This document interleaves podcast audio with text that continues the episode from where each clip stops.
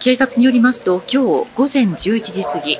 横浜市で木造2階建ての住宅から出火しました。搬送が出るのか火の回りがものすごい早かったのでものすごい恐怖を覚えたのと火はこの家を全焼しおよそ1時間半後に消し止められましたが焼け跡から性別不明の1人の遺体が見つかりました。この家には大竹弘子さん80歳が住んでいたということですがこれまでに連絡が取れていないということです。警察は遺体の身元の確認を進めるとともに詳しい出火原因を調べています。こちらは JR 南武線の列車の中から撮影された映像です。映像には JR 川崎駅から横浜駅方面へ400メートルほど進んだ場所で男性が線路内を歩く様子が確認できます。JR 東日本によりますと午後5時ごろ JR 川崎駅で線路内を歩く男性を駅員が発見し東海道線や京浜東北線などの路線が一時運転を見合わせました。その後男性は警察官に保護されましたが警察によりますと男性は70代とみられ認知症の疑いがあるということです。現在は全線で運転が再開されていますがこれにより東海道線京浜東北線南武線でおよそ17分の遅れが出ているということです。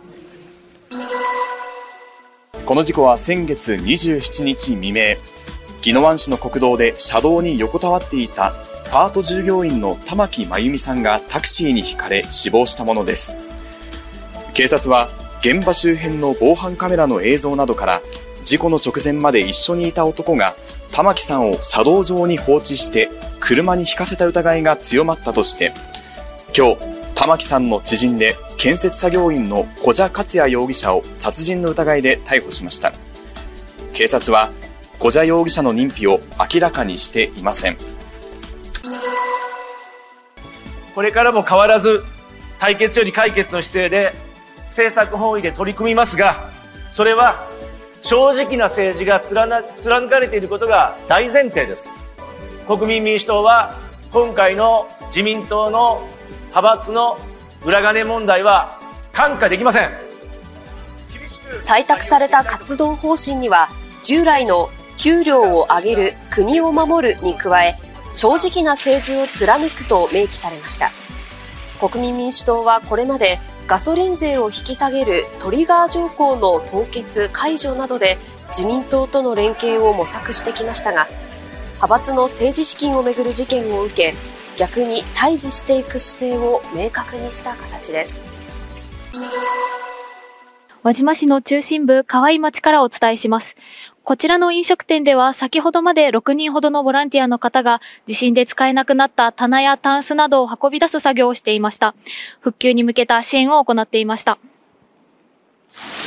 みんなお願いします。何か人の役に立つことをしたいっていうことで、前回あの、鈴の地震の時も、ボランティアに参加したんですけど。こんにちは。こんにちは。あの、県内に住んでるんでね。その北大阪の地震があってその時にまあいろいろ助けもらってもらったりすることもあったんでこう次につなげようじゃないですけど